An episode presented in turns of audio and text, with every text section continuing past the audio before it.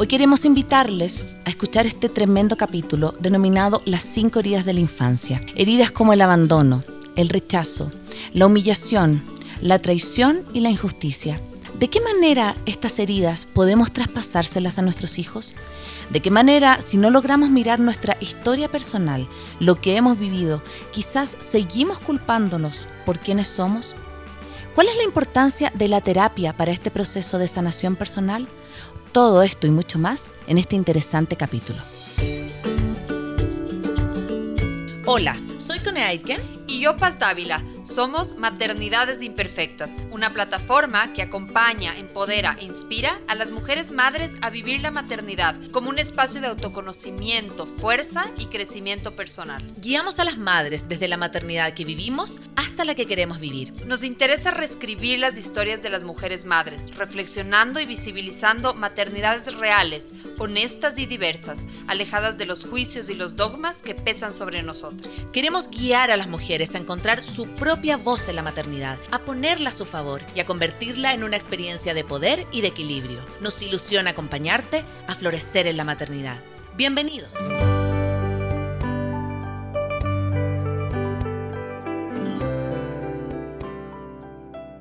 Hola a todos, hola a todas. Estamos acá en un nuevo vivo de Maternidades Imperfectas, un nuevo capítulo. El día de hoy con una tremendísima invitada. Queremos darle la bienvenida a todas las personas que se están uniendo a nuestro programa, a nuestra transmisión. Y también queremos contarle que estamos muy, muy contentas con La Paz porque este es nuestro primer programa con nueva imagen que ya vamos a ir contándoles un poco más, con nueva página, con, con un refresh. Y Nubia es nuestra primera eh, invitada a este nuevo momento de Maternidades Imperfectas. Mi nombre es Connie Aitken, bienvenidos a este espacio, bienvenida Paz. Hola con todos, el tema de hoy es eh, las cinco heridas de la infancia. Vamos a hablar con Nubia Almeida. Nubia es eh, psicóloga, tiene un magíster en conducta, eh, ex docente universitaria, también madre como, como nosotras, y también eh, es ahora parte del diplomado de Sabe Infancia, justamente sobre, sobre esta reconexión, volver a ver nuestra infancia, estas heridas, volver a conectarnos como una estrategia de crianza. Yo creo que cuando uno es mamá, eh, vuelve a conectarse de alguna manera con su infancia. Eso también lo dice Laura Gutman, ¿no? Como esta posibilidad de volver estas sombras. Eh, hablábamos con la Cone antes de, empezar el programa de cuál era, cuáles eran nuestras heridas de la infancia y coincidimos en la misma. Sí.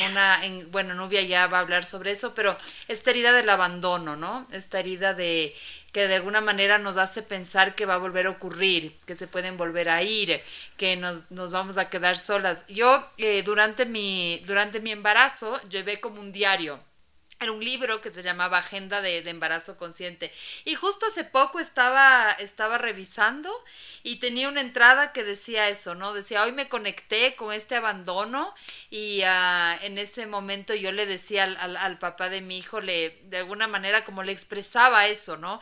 Y le, y le decía que tenía miedo que yo no me conectaba con la idea de que él podía irse, pero sí que me conectaba con la idea de que él se pueda morir y, finalmente abandonarnos.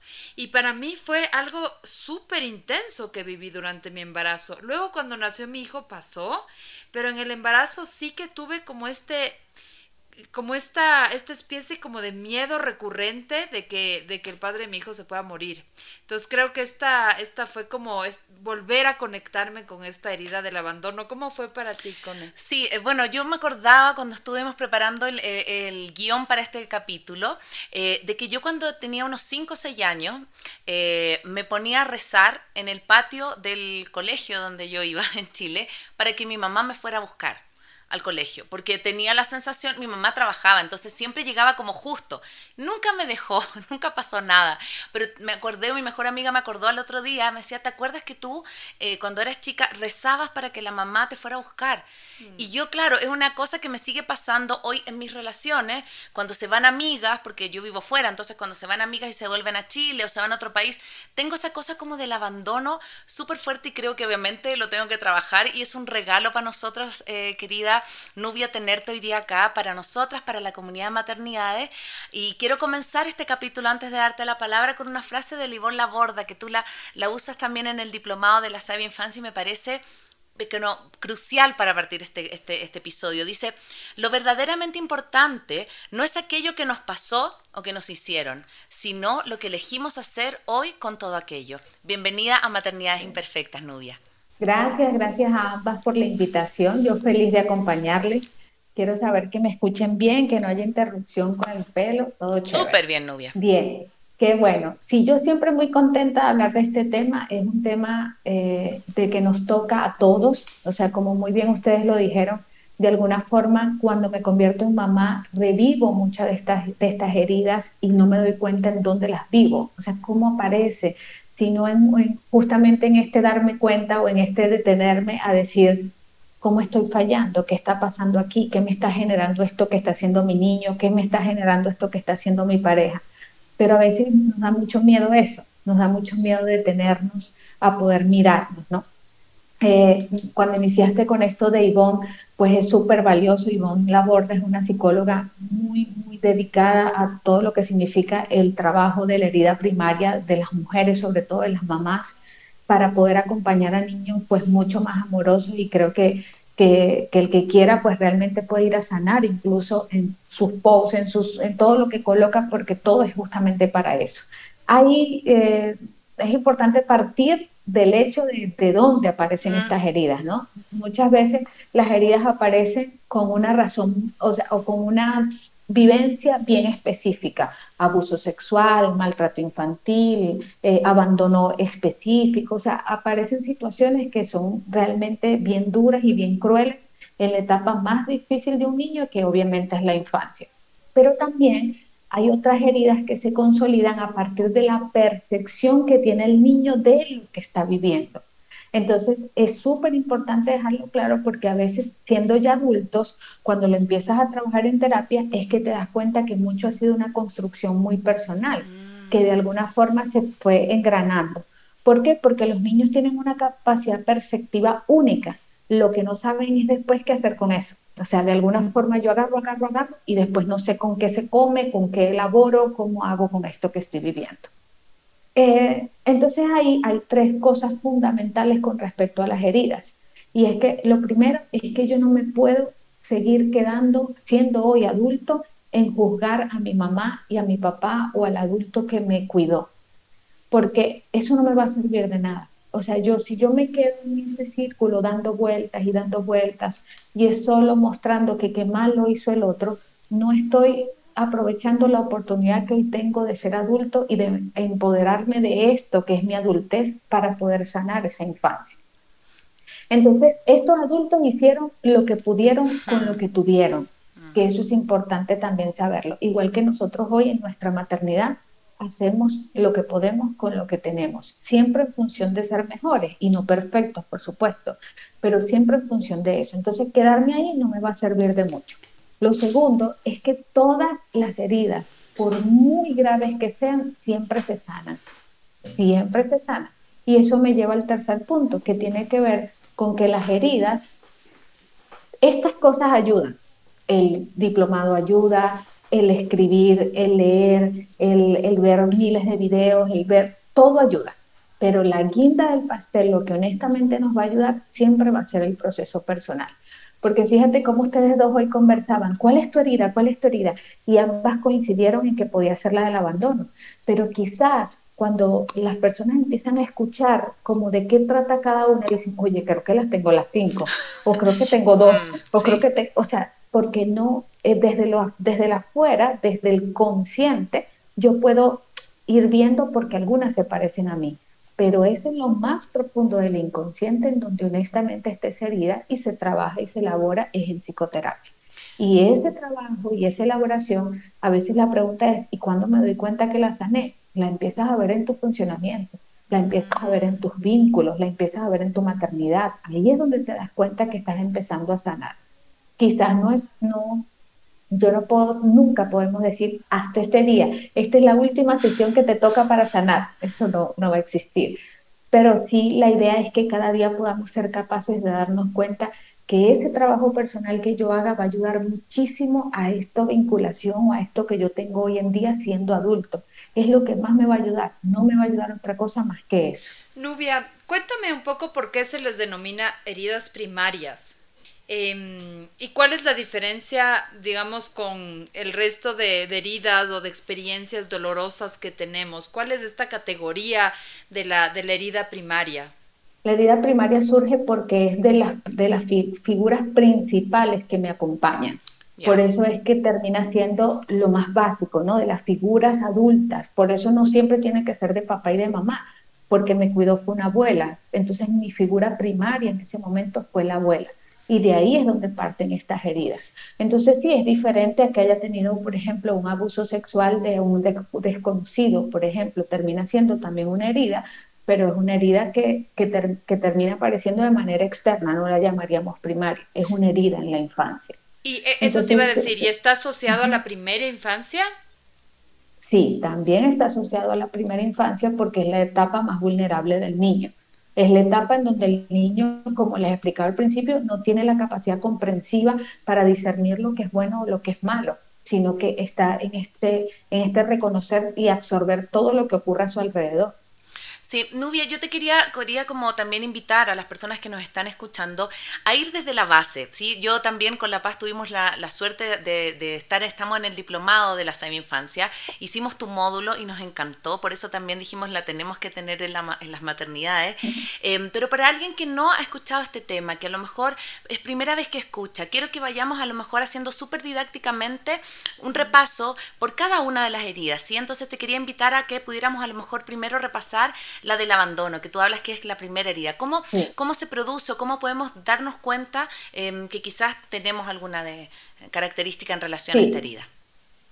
La herida del abandono aparece de manera muy específica con unos padres que probablemente me hayan abandonado, o sea, que les haya costado mucho vivir la maternidad y deciden dársela o cedérsela de manera consciente o inconsciente a otro cuidador, a una abuela, a un tío o a alguien pero también puede darse por el hecho de que como mamá me fui a dar a luz a otro hijo, o sea, fui a dar la luz, a dar, por ejemplo, aquí en este país, en Ecuador, que se da mucho que, bueno, aquí en muchos lugares que se da mucho que voy a dar a luz a Estados Unidos y regreso, por ejemplo, eso es, ahí es donde puede que exista una huella de estas heridas del abandono.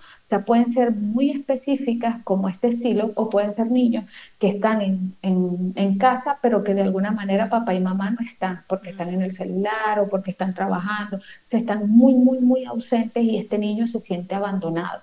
O sea, se siente que está completamente solo. Eh, ¿Quieres que te hable como de cada herida? O sea, ¿cómo Podemos, Yo te iba a proponer eso, que a lo mejor primero habláramos de cada herida y después que pudiéramos ir haciendo como un, un, recuento a lo mejor sobre, esa base. sobre esa base, ¿sí? Porque la segunda que tú hablas es la del rechazo, ¿sí? La herida del rechazo. Sí, así es.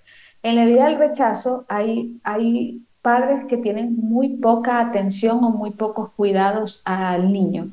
O sea, son padres que de alguna forma no querían ser padres, no querían tener este hijo o no querían ese sexo. Por ejemplo, no quería niña, yo anhelaba un varón eh, o anhelaba que tuviese los ojos café o anhelaba de alguna forma que tuviera unas características muy específicas que no tiene este niño. Y sin querer o no, tiendo a rechazar como adulto. Entonces rechazo el juego, rechazo la unión, rechazo constantemente. Por eso se empieza a forjar esta herida. Perfecto, como también con lo que tú decías, como la expectativa de algo que yo quería que fuera mi hijo y finalmente o nació de, todo, de otro sexo o, no tiene el pelo que yo quiero, como no es lo que yo esperaba.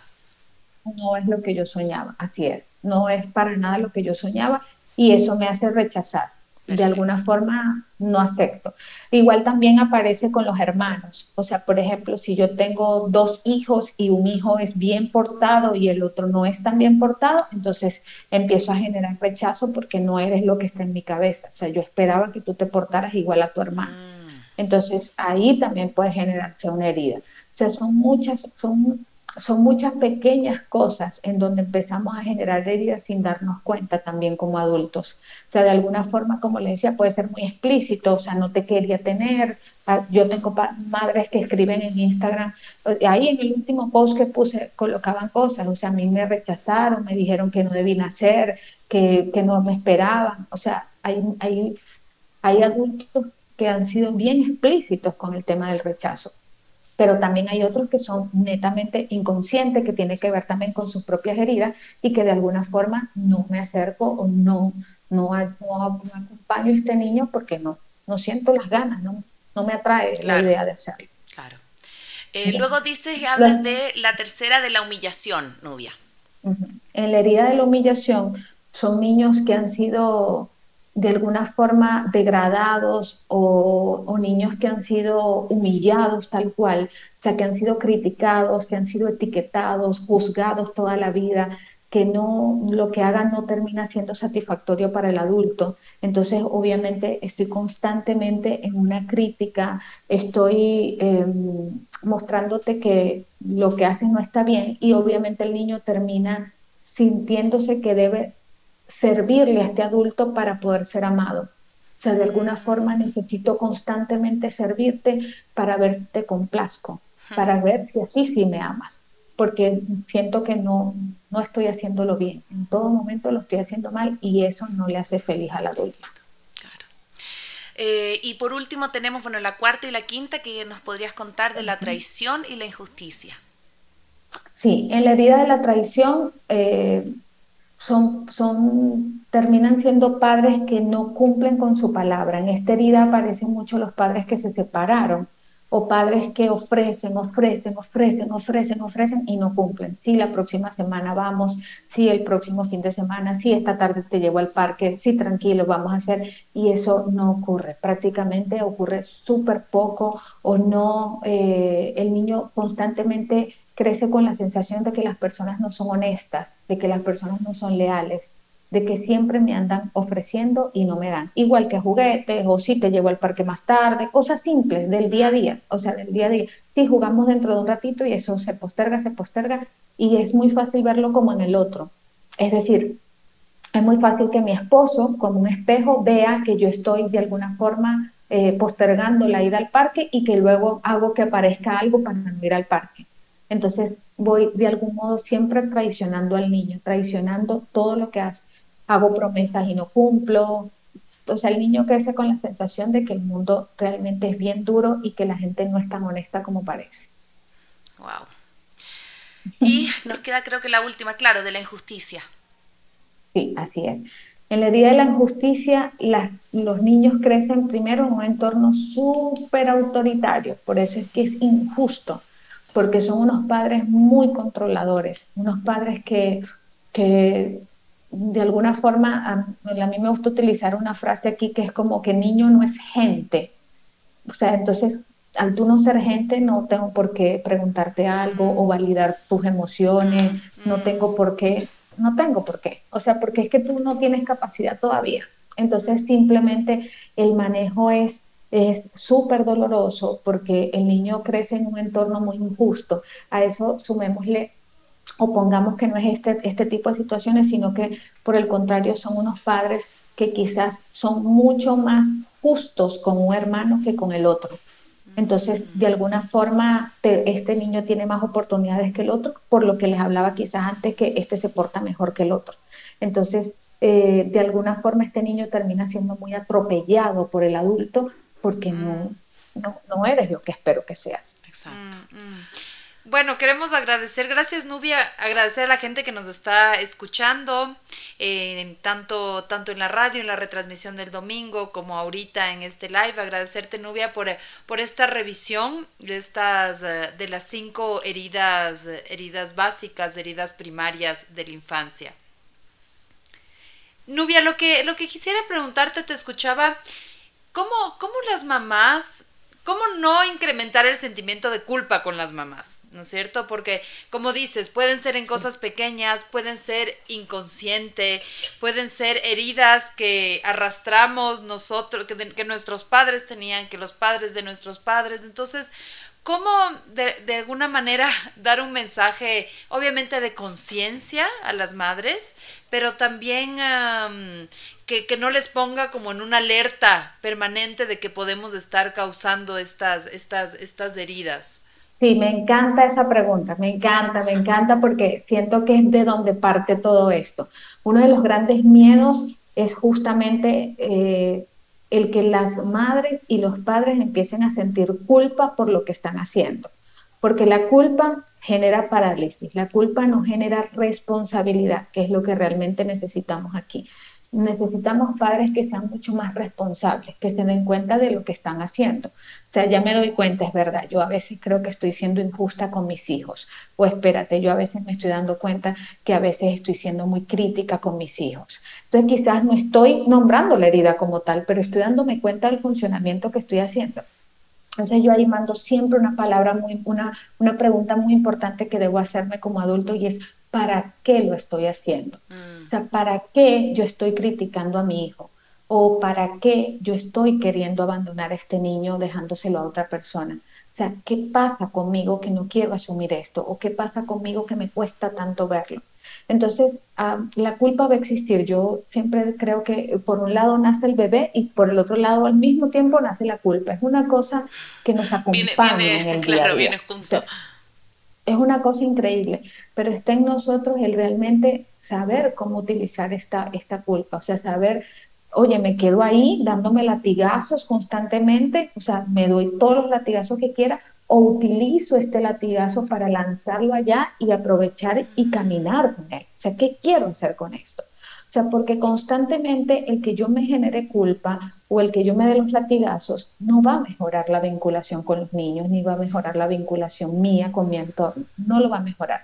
La culpa lo que hace es victimizarme, la culpa lo que hace es degradarme, la culpa lo que hace es hacerme sentir mal. Y si yo me siento mal, honestamente no voy a funcionar bien con mi entorno. Honestamente yo no voy a responder bien con mi entorno porque es que estoy metida en este hueco, en este hueco de la culpa que me está arropando. Entonces, lo más importante es siempre saber que sí, hay, que sí va a existir la culpa, pero que yo como adulto puedo elegir qué hacer con ella. Yo como adulto puedo elegir tomarlo o no, sin contar que obviamente la culpa se exacerba o se incrementa a partir de un otro o sea, de un tercero que me la, que me la hace que crezca, ¿no? Uy, qué mala mamá eres, oye, pero estás mm. dejando a tu hijo, oye, pero estás haciendo, oye. Y yo siempre invito, bueno, es importante que yo sea capaz de escuchar, porque a veces no todo es malo, pero que yo sea capaz de escuchar qué voy a hacer con eso. O sea, que sea capaz de aterrizar eso a mi vida, que sea capaz de darme cuenta, porque el otro también va a hablar a través de su propio filtro, a través de su propia condición. O sea, yo siempre recuerdo muchísimo un ejemplo muy personal de, justamente de todo lo que significa las redes y lo que significa el meterse en la tecnología. Y yo recuerdo en, la, en plena pandemia que los niños tenían tanto acceso a la tecnología. En mi casa la tecnología está, o sea, el, el acceso a la tablet, por ejemplo, está restringido a los fines de semana.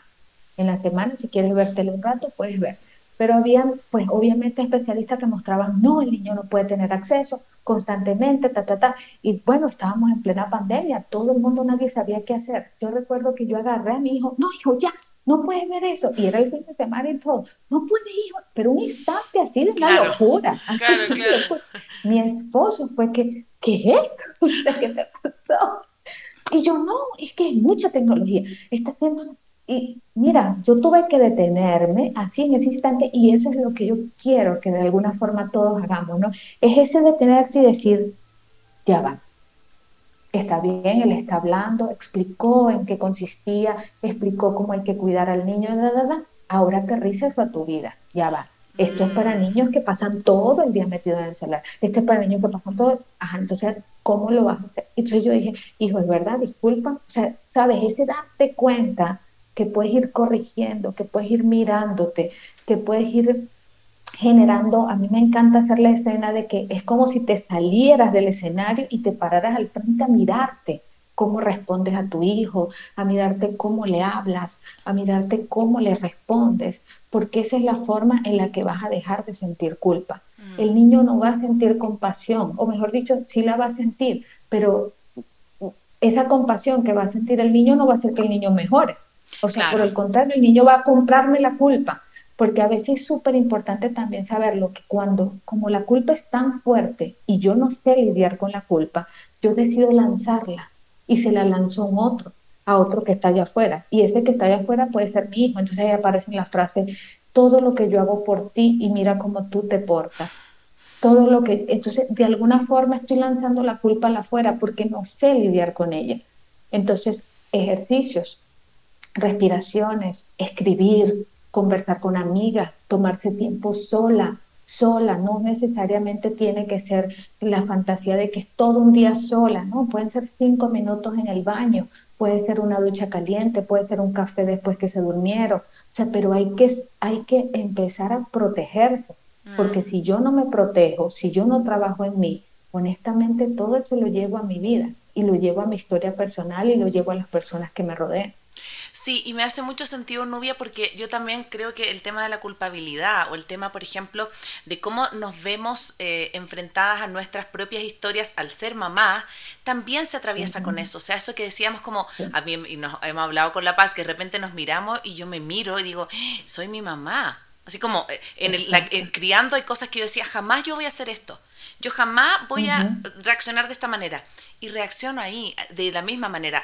Y, y, retomo lo que dijiste al inicio, como eh, esto de culpabilizar a los padres, ¿sí? Porque, bueno, ellos me hicieron eso, entonces yo soy la persona que soy, pero a la vez no trabajar en ello, no, no ir a terapia, no, no, no mirarlo de una manera constructiva para poder establecer una nueva relación con, con nuestros hijos. ¿Cómo ves tú, novia, la importancia de eso? Porque obviamente siempre vamos a tener resabios, ¿no? De nuestra niñez, pero ¿cómo hacer esto de no repetir estas historias que a lo mejor fueron o dolorosas o difíciles en el momento de la crianza con nuestras guaguas? Mira, hay algo que se llama lealtad parental. La lealtad parental me permite a mí decir, oye, es que mi mamá, sí, ella fue muy dura, no, pero bueno, eh, no tanto. O sea, o, o bueno, es que eran otros tiempos, o bueno, es que yo me lo merecía, o bueno, entonces ¿Qué ocurre con eso? Que si yo hoy como adulto, consciente, con tantas herramientas como esta que no tuvieron nuestros padres, decido hacer las cosas diferentes, va a aparecer en algún momento esta lealtad. ¿Por qué? Porque yo estoy traicionando la crianza que yo recibí. O sea, estoy traicionando eso que a mí me, como yo estoy forjada el día de hoy, si yo estoy parada gracias a los golpes que me dieron, gracias, si de alguna forma justifico, pero no quiero hacerlo. Entonces, ese choque de las dos cosas es la que me hace que probablemente yo quiera tener las herramientas para manejar un berrinche, o sea, quiera tener las herramientas para manejarme mejor como, como madre, pero reaparece aquí en mi historia lo que hicieron y cómo a ellos sí les funcionó, porque yo estoy profesional, porque estoy casada, porque... Entonces, cuando yo puedo ser capaz de darme cuenta de eso, puedo ser capaz de empezar a sanar, empezar el proceso de autosanación. En el proceso de autosanación, yo decido honestamente buscar mejorar mi vinculación y buscar mejorarme para el otro. No, o sea, evidentemente para mí, pero siempre es súper importante saber que yo no estoy sola y que somos seres sociales y que de alguna forma el trabajo que yo haga conmigo va a repercutir en el otro y va a mm. ayudar a que el otro mejore automáticamente. O sea, el vínculo de la pareja, de los hijos, todos estos vínculos van a mejorar si yo realmente me comprometo a hacerlo. Entonces, cuando yo me detengo y digo, ¿para qué le lancé la culpa a este niño? O sea, ¿para qué le dije eso de si no, si no me, si eh, no quieres amar a mamá, ves cómo te portas? Si yo me detengo a veces en estas frases, si yo me detengo a veces a escuchar a los niños, porque los niños también son capaces de mostrar nuestras propias heridas y de decirnos, oye, me trataste mal, o no me gustó, mm. o en su llanto me lo dice. Ahí es donde yo realmente puedo ser capaz de decir, necesito empezar a mejorar. O sea, necesito empezar a elegir, porque de esa crianza que yo recibí no todo fue malo, pero yo puedo elegir hoy como adulto, puedo elegir qué tomar de esa crianza que sí, hoy me tiene aquí parada, puedo elegir qué tomar y puedo elegir qué, qué, qué hacer de lo actual. Sin contar que muy probablemente yo esté criando en pareja. Y esto significa que mi otro también tiene una historia detrás y también tiene un estilo de crianza detrás. Y que esto se trata de elegir juntos el estilo de crianza como familia. O sea, qué estilo vamos a elegir nosotros y qué estilo le vamos a, vos tenemos, no lleguen tan fuertemente hacia ellos y pasen por un filtro que es el filtro de la adultez y el filtro de la razón que nos ayuda a darnos cuenta. Nubia, em, volviendo a la, definición, digamos, de, las diferentes heridas de la, de la infancia, me pongo a pensar y siento que como la base de todo es que te amen incondicionalmente, como eres. Mm. Eh, presencia también, de alguna manera como incondicionalidad. Em, no sé qué nos puedes decir sobre eso, este hecho, ¿no? O sea, como de ser reconocido, visto, amado incondicionalmente. O sea, siento que si hay un relato, digamos, en la base de, de, todas estas heridas, es eh, esta, este pedido de amor incondicional. Sí, así es. Todos los seres humanos tenemos algo en común y es que todos, absolutamente todos, queremos pertenecer. Yo necesito mm. pertenecer. Por eso es que si yo migro, lo primero que hago es buscar una tribu, buscar a alguien, una vecina, alguien con quien yo pueda conocer, porque yo necesito sentir que pertenezco. Y los niños, desde que nacen, necesitan sentirse que pertenecen a un hogar, que pertenecen a una mamá, un papá, que forman parte de este núcleo, de este vínculo. Ellos lo necesitan. Y si ellos no lo tienen, o sea, evidentemente van a mostrar que lo necesitan.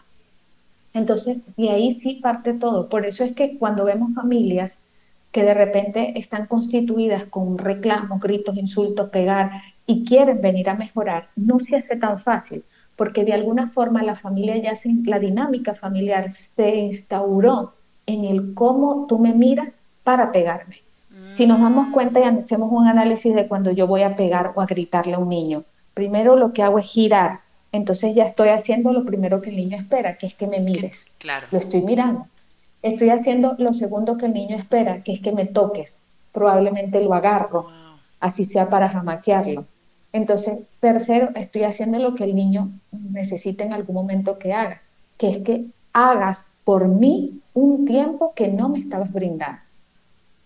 En ese instante de pegarme, de insultarme, me estás brindando las tres cosas que necesito, que me veas, que me toques y que me hables. Las tres cosas. Entonces, cuando yo invito a los padres a que nos demos cuenta de esto, cuando yo constantemente solo me dirijo a mi hijo es para eso. Solo me dirijo a mi hijo es para reclamarle, para gritarle, para ofenderlo, para jamaquearlo, para lo que sea. Si yo me doy cuenta que solo para eso yo estoy mirando a mi hijo, la invitación siempre va a ser a que yo ahora lo mire igual, lo, sea capaz de mirarlo, sea capaz de acariciarlo y sea capaz de hablar con él, que se ha mm. escuchado, que se ha visto.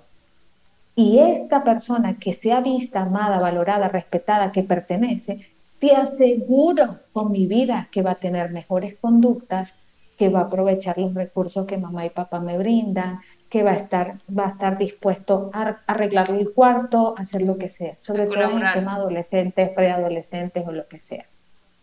Súper importante la conexión. Me, parece súper, súper bello lo que nos traes porque yo creo que se remonta a lo que tú decías, como a las necesidades básicas que tenemos todos los seres humanos que son de ser mirados, de, de, de ser amados, ¿sí?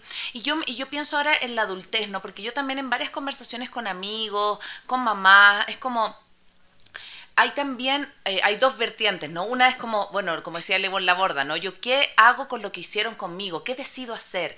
Pero también hay otra posición que yo la he escuchado mucho, que es como, bueno, es que cuando chico, no sé, yo fui súper eh, o, o, maltratado, abandonado, entonces por eso soy así. Entonces yo responsabilizo a la infancia que tuve, ¿no? En el adulto que soy ahora. ¿Cómo hacer este cambio, ¿no? De, mirada, de perspectiva, de poder realmente hacerme cargo de eso y decir, bueno, puedo haber tenido una infancia súper feliz o, o difícil o como haya sido mi infancia, pero hoy yo puedo decidir ser el adulto que quiero ser o la mamá que quiero ser con mi hijo. Dijiste la palabra clave y es que la persona tiene que quererlo. No hay otra tú, yo, todos los que trabajamos en función de dar y brindar herramientas a los padres y a, las y a las maternidades y todo, todo, todo. Lo que estamos queriendo hacer es justamente esta conversión del adulto. Pero el adulto no se va a convertir si no le da la gana de hacerlo. Es así de simple. Yo tengo que querer hacerlo. Tengo que querer pararme y decir, mira, estoy. Porque es lo mismo que tú me llegases con un consejo. Te tengo este consejo deberías hacer terapia, que está muy de moda ahora. Cuando yo te invito a hacer terapia y es una ofensa terrible, porque ¿cómo tú me mandas a hacer terapia? O sea, cuando es la cosa más sana del mundo y cuando realmente lo ideal es que todos hagamos terapia, pues esto se convierte en un ataque. Por eso es que es súper valioso lo que dices. O sea, la persona tiene que desear convertirse en otra persona para hacerlo. Hay una mamá que yo acompaño y es una mamá que yo acompaño que sabe que ha sido una mamá bien dura con su hija. ha sido una mamá súper dura, o sea, ha sido realmente dura en palabras, en acciones y todo. Y ella está muy consciente de que mucho tiene que ver con lo que ella vivió. Ella está súper consciente de eso. Yo no le acompaño en su herida, porque no es mi trabajo. Yo acompaño a ella como mamá con su hija. Mm. Pero ella tiene un terapeuta con quien trabaja sus heridas, por ejemplo. Y lo que te quiero mostrar es que ahí hay una intención de mejorar. Y puede ser que ella vuelva a equivocarse, pero ya no me equivoco de la misma forma. Ya yo me equivoco y luego echo hacia atrás, como les decía, y digo, oye, volví a fallar. Ya no tan fuerte como las primeras veces, pero ya lo hago más consciente. Entonces tiene que haber una disposición y tiene que haber unas ganas, porque si no, no hay. O sea, y aparte de eso, puede ser que a ti y a mí nos genere malestar la acción del otro pero si al otro no le genera malestar, simplemente no va a trabajar algo que no le genere malestar. Claro. Quizás se acaban las relaciones de pareja, quizás de alguna forma no tengo sanos vínculos con mis hijos y no me perturba la vida, porque así es, o sea, si quiero vivirla. Entonces, no hay, o sea, por eso a mí me encanta la idea de que la gente quiera elaborarse y trabajarse y, mejorar, pero no todos quieren hacer eso. Mm.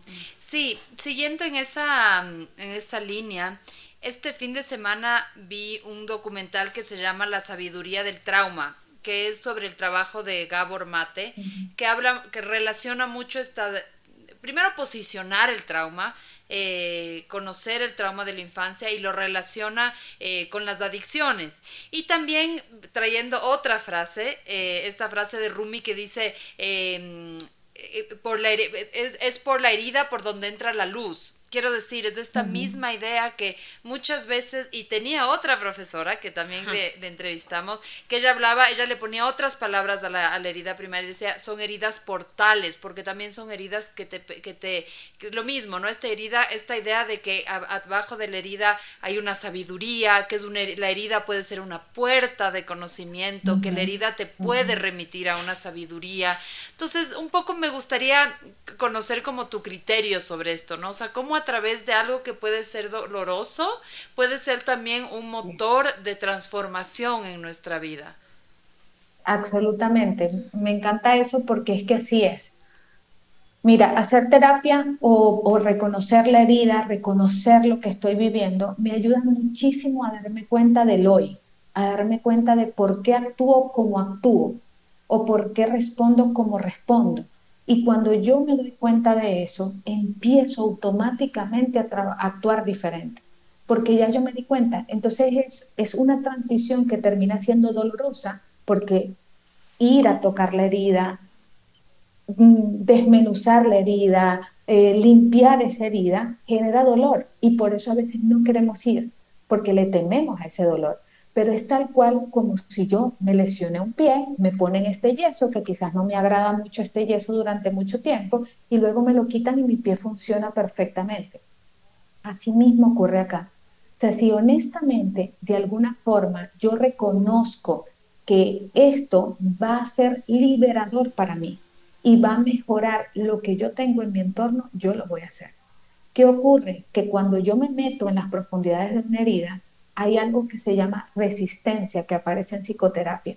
La resistencia me hace decir, no, uy, para allá eso está muy feo, eso está muy oscuro. Entonces, ¿qué pasa en la terapia? Empiezo a decir, es que no pasó el bus, es que el carro se me dañó, es que para esta mm. semana no tengo dinero, pero para la próxima sí. O sea, de alguna forma pongo eh, algunas eh, trabas para realmente no seguir profundizando porque he visto que lo que estoy viendo no me está gustando tanto. Entonces, por eso requiere muchísima valentía y muchísima valentía para poder sostener y poder sobre, sobrepasar y, no, quedarse en esta, justamente en esos eh, obstáculos que de una forma inconsciente uno mismo va colocando, sino que la idea es hacerlo. Por eso, cuando escuchamos este tipo de cosas, yo siempre invito a que las personas realmente lo tomen para sí mismos, porque sabes que se hace muy fácil. Este live está perfecto para mi esposo. Es que él es el que debió escucharlo. Él, él es el que debió escuchar. O sea, de verdad, él necesitaba estar aquí, porque se hace muy fácil desviar la atención. Se hace muy fácil inconscientemente tener en mi cabeza aquí es a mi marido o tener en mi cabeza aquí es a mi suegra, a mi mamá. Pero no tenerme a mí, porque de alguna forma si me, si me tengo a mí, tengo que asumir la responsabilidad y a veces me da miedo, entonces prefiero huir. Por eso a veces nos llenamos de tantas cosas también en el día a día, para no pensar. Nos llenamos, llenamos, llenamos para no conectar. Por eso en uno de los ejercicios que normalmente mandamos para sanar las heridas es que empecemos a hacer por nosotros aquello que estaríamos haciendo por el otro. Entonces, ¿qué voy a hacer? Acompañarme, salir, hacer cosas por mí que no hacía, porque me ocupaba era de otras cosas y me ocupaba quizás de un afuera, que no era yo. Mm. Eso es súper importante ver. Sí, yo quiero agradecer, bueno, a todos los que nos están acompañando, están escribiendo un montón por, por el chat, está, están súper interesados porque yo creo que es un tema como bien importante y un tema en que nos invita a mirarnos, ¿no? Yo quiero retomar, eh, querida Nubia, justo lo que venías diciendo antes de esto, esto de estas excusas que, que tomamos o que nos decimos, tú le llamas también los saboteadores internos, ¿no? Como, ¿cómo los podemos identificar? Esos como pequeños, así como excusillas, ¿no? Que nos ponemos para lo que tú dices recién no profundizar tanto en algo que nos duele, ¿sí? Cada uno tiene algún saboteador interno especial o cómo lo podemos ver, ¿se ve solo en terapia o lo podemos ver en, nuestro día a día? No, lo podemos ver en el día a día y ocurre aquí en esta transmisión. O sea, de alguna forma yo pude decir algo que genera algo y ¡pum! quito el live. O sea, eso es, ahí aparece un saboteador. O sea, ¿por qué? Porque tocaste algo que no quiero ver tocaste algo que no me gusta. El saboteador aparece incluso en las conversaciones. O sea, estoy hablando de amiga amiga y mi amiga nombró algo que no me agrada y yo de alguna forma, mira, ya me tengo que ir, hablamos luego, o sea, cualquier cosa, mm, igual con la pareja. O sea, el, el, saboteador funciona como, como, como una forma de protegerme para no contactar con aquello que me desagrada. O sea, es muy importante reconocer que este saboteador viene en función de protección, pero que yo soy quien decide si realmente puedo seguir escuchando esto otro o con qué ojos o con qué disposición yo estoy escuchando esto que me están diciendo. Porque lo otro es que yo puedo, eh, eh, puedo decir o paralizar o, o, eliminar este saboteador y quedarme ahí con el otro que me está hablando. Pero con qué disposición lo estoy haciendo, porque me puedo quedar escuchando a mi pareja con los, sí, ajá, ¿qué me quieres decir? Entonces, evidentemente no estoy abierta a la disposición de escuchar para qué es lo que me están diciendo o de alguna forma para qué está esto aquí apareciendo en mi vida, o sea, para qué yo me instalé a escuchar este live, o sea, ¿qué quiero yo? Por eso la palabra para qué tiene que ser una palabra, una pregunta que nos acompaña en muchas cosas, en muchos momentos. No es por qué, porque el por qué me lleva a, hacer, a dar vueltas y vueltas en lo mismo y a responder sin, sin profundizar. En cambio, el para qué me permite, ¿para qué yo estoy poniendo este saboteador? ¿Para qué? ¿Para qué quise yo irme de ahí? Mm. ¿Para qué? Los sabotadores siempre me van a costar. Y es súper importante también saber que hagas monoterapia, veas este tipo de encuentros o lo que sea. Si tú no estás preparado para trabajar tu herida, vas a huir. Mm. Por naturaleza, vas a huir, vas a huir. Y probablemente esto toque varias veces probablemente yo lo vuelva a intentar en otro momento y tampoco funcione, y probablemente lo vuelva a intentar y tampoco me funcione. Por eso es que cuando yo realmente esté preparado y esté dispuesto a entrar dentro de mí, ahí es donde yo voy a aprovechar esto. Ahí es donde yo lo voy a hacer. Por eso es que no se fuerza a nadie. Y por eso es que los procesos son procesos individuales. Porque el que yo vaya más rápido o el que yo haya sanado más rápido no te obliga a ti o a alguno de ustedes a que tengan que hacerlo. Claro. No, o sea, cada uno tiene su forma de ser.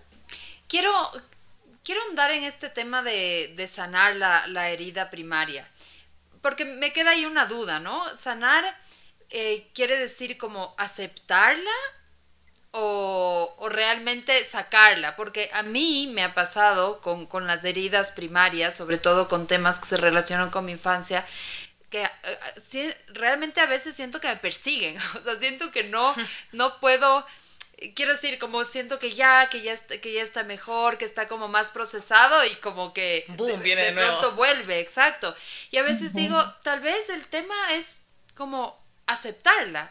Obviamente decidir qué hago con eso, eso estoy clara que es algo diferente, pero a veces es como decir, sí, e, está ahí, es como, está, me constituí así. Quiero decir que la sanación a veces creo que es más aceptación que esperar una desaparición de, la herida. No sé, no sé cómo miras eso. Lo que pasa es que una cosa es reconocerla. Yo puedo reconocerla, que es como tú dices, bueno, yo reconozco que esta es la herida que más me acompaña en mi día a día.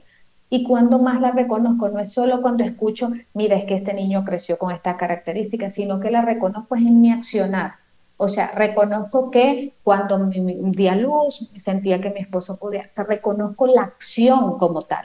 Cuando yo la reconozco y me doy cuenta de mi participación adentro de ese reconocimiento, es donde yo empiezo a sanar, donde me doy cuenta. ¿Cuál es mi no la participación del otro, porque tu esposo no necesariamente se iba a ir o se iba a morir o lo que sea, sino qué pasa dentro de mí con esta sensación de que él se va cuando yo soy capaz de empezar a mirar eso, entonces soy capaz de empezar a sanar. Y ahí en, el cómo voy a sanar, empezando a trabajar mi abandono, por ejemplo, siguiendo con tu herida.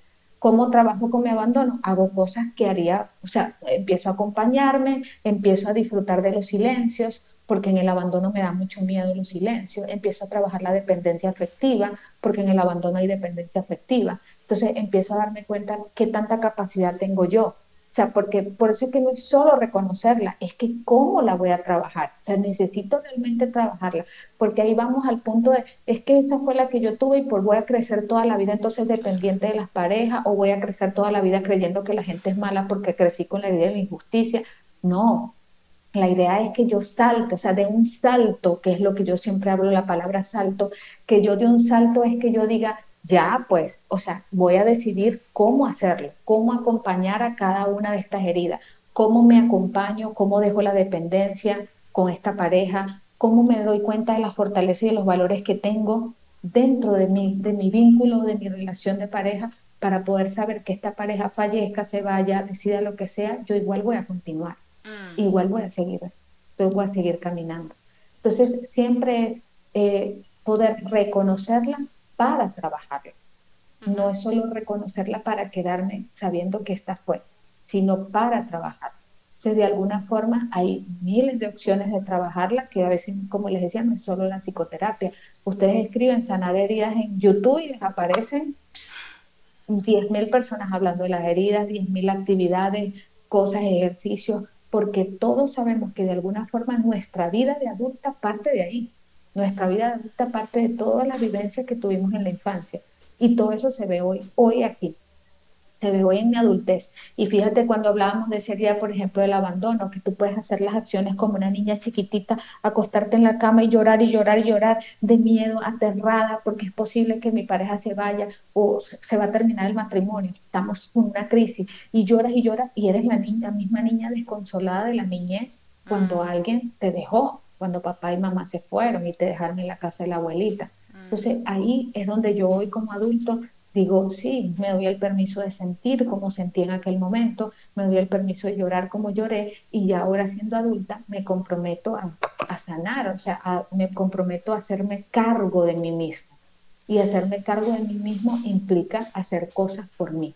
Y implica hacer cosas desde cosas simples como llevarme a comer un helado hasta cosas más profundas como trabajar en terapia. Sí, novia, qué regalo, qué regalo lo que nos dices, porque yo traigo a, la, a, mi, a mi mente ahora, a mi corazón, una conversación que tuve con una amiga que quiere ser mamá adoptiva ahora, está en proceso. Y me decía, Cone, me hacen tantos exámenes psicológicos para ver si soy idónea para ser mamá. Me decía, y me da un poco de rabia, porque un poco de, de, de como me conflictúa, porque cuando eres papá biológico, solo eres papá, o sea, o mamá, digamos, no, no pasas por ningún filtro, digamos, si has tenido sanadas tus heridas o si tienes... Y yo a la otra día pensaba, decía, bueno, si eso no ocurre, si somos los que tenemos, hemos tenido la fortuna, el privilegio de ser papás biológicos, eh, no, no, tenemos ese filtro, ¿no? Que tienen a lo mejor los papás que tienen, eh, son papás a través de la adopción qué responsabilidad y qué desafío tenemos de hacerlo, digamos como consciente, como de lo que tú decías, este adulto que soy de querer sanar eso porque sí o sí yo soy una convencida de que lo repites y de que si no lo sanas se te va a volver a aparecer y que el espejo de tu hijo o de tu hija te va a volver a mostrar eso que a lo mejor no trabajaste cuando eras chico y que todavía está ahí sangrando y que está esa niña, me hace mucho sentido esta metáfora que tú pones, esta niña chiquitita llorando, ¿cómo la abrazo? ¿sí? ¿Cómo la, la contengo? ¿Cómo, cómo la hago parte de mí, ¿no? Y, eso me parece que es un regalo para la maternidad, para las crianzas, ¿sí? Em, bueno, vamos cerrando ya y, nosotros siempre cerramos, Nubia, con, con ideas fuerza. Ya como con, con, qué ideas cada una de nosotras, vamos a escoger tres, cada una de nosotras se queda de este capítulo, con qué, qué le resonó más, como también para hacer una suerte de cierre de este hermoso capítulo que hemos tenido hoy día. Paz, ¿con qué te quedas de, de este, de este capítulo? Em, a ver, me quedo con, creo, un poco, poco lo que, lo, último que decía, decía Nubia, ¿no? El hecho de, de realmente tomar cartas en el asunto, o sea, verlo, y creo, creo que hemos repetido mucho este tema de ir a terapia, de encargarnos de esta herida. Yo creo que eso es ser responsable realmente, porque si no, es súper fácil, es que no me gusta mi trabajo, es que esta persona, es que mi esposo, es que mi amiga, eh, digamos, hay tantas excusas cuando, cuando realmente hay un, una base interna que es uno que, y tomando la frase, la frase que decías al comienzo, ¿no? Que uno e, es finalmente como que el proyector de todo esto que, que, que te está molestando, ¿no? Entonces, somos la fuente, entonces, realmente tomar esa responsabilidad como la fuente de... Y, actualizar, lo que también decías, Nubia, me gusta, porque es bien fácil quedarte como, como en el pasado, ¿no? Lo que hicieron mis papás. Yo creo que el, responsabilizarnos es también actualizar a lo que está pasando, al presente, el vivir el presente, el no esperar que pase algo eh, y vivir en el futuro. Entonces, creo que tiene que ver mucho con eh, sanar las heridas, tiene que ver mucho con una actitud de poder estar en presencia con el, con el ahora. Así es, así es, totalmente. Nubia, ¿con qué idea fuerza te quedas del capítulo? Mira, yo creo que una de las cosas más importantes es reconocer que detrás de cada persona hay una historia y que esta historia le acompaña siempre y que se hace muy fácil que yo pueda juzgar se hace muy fácil que yo pueda hacer un juicio del otro sin saber realmente lo que el otro vivió o los esfuerzos o todo lo que está haciendo para estar donde está. Entonces siento que, que, el poder saber que cada uno de nosotros esconde o tiene ahí debajo algo que ni siquiera quizás ha mirado, que ni siquiera quizás ha hecho. A mí me da risa pensar en la, en la solterona de los gatos. ¿Sabes qué, qué pasaría con esta solterona de los gatos? O sea, porque yo voy a de una vez a poner todo este tilde sin saber cómo fue su historia y qué la lleva ahora a estar ahí tan sola, ¿no? O sea, esto con el fin de que seamos mucho más empáticos y si yo puedo llegar a ser más empático con el par, con, con el adulto, evidentemente lo voy a hacer con los niños. Así como empecé con la frase de que el niño muchas veces, es, eh, una de las que utilicé donde el niño no era gente, es reconocer que el niño es alguien y que este alguien merece mi respeto, mi consideración, mi compañía y merece que yo haga mucho por él para poderle realmente acompañar a que viva una vida sana. O sea, porque yo hoy tengo unos recursos que quizás no tenían mis padres y que yo tengo que aprovechar estos recursos para poder acompañar y poder saber que puedo hacerlo diferente. Yo siempre recuerdo que cuando yo acompaño a un niño, no solo estoy haciéndolo hacia el niño, realmente me estoy acompañando yo también en ese proceso de compañía. Entonces es recordar que somos nosotros los responsables y que de alguna forma todo empieza y termina en nosotros. Mm, qué hermoso, qué hermoso. Hoy me quedo con varias cosas, em, pero sobre todo con el regalo de, de poder mirar nuestra historia y poder asumirla sabiendo que van a haber saboteadores internos, sabiendo que nos va a costar, sabiendo que eh, lo tomo muy a personal y lo digo porque yo soy súper buena para, para, para, evadir, para llenarme de cosas, eh, para, para, llenarme de gente, a mí me cuestan los silencios, entonces cuando tú hablabas de eso es como, qué bonito es poder identificar estos saboteadores que no nos dejan profundizar en lo que nos duele. Porque yo creo que en la medida que logramos ir hacia el dolor, ir hacia nuestras heridas, ir hacia nuestra infancia, ir hacia los momentos agradables y a los no tan agradables, sin duda vamos a ser mejores mamás. O sea, e-, es, innegable, como que yo creo que es un paso que, que, se, eh, se, sucede, digamos. Yo me trabajo, por lo tanto mi relación con mi hijo, mi hija va a mejorar. Eh, quiero agradecerte, queremos agradecerte mucho, Nubia, por este tremendo capítulo, por, por esta sabiduría que entregas con tanto cariño, con tanta humildad. Eh, recordarle a nuestra audiencia que este capítulo va a ser retransmitido el día domingo y también va a estar en nuestras plataformas digitales este fin de semana. En nuestra página web y en nuestro Instagram también van a estar todas las redes de Nubia para que la puedan seguir, puedan admirar su trabajo y acompañarte de todo lo que tienes por entregar. Así que de mi parte, muchas gracias por acompañarnos en este nuevo capítulo de Maternidades. Gracias. A ustedes y gracias a todos por acompañarnos. Un abrazote. Gracias, Nubia. Muchas gracias. Nubia. Chao, chao. Chao. chao. Soy Cone Aitken. Y yo, Paz Dávila. Gracias por regalarte este tiempo de autocuidado y crecimiento. Si quieres escuchar más capítulos y contenidos sobre maternidad y crianza, no olvides de encontrar nuestro podcast en iTunes y Spotify. Y a través de Radio Sucesos todos los domingos a las 12 del mediodía. Te esperamos.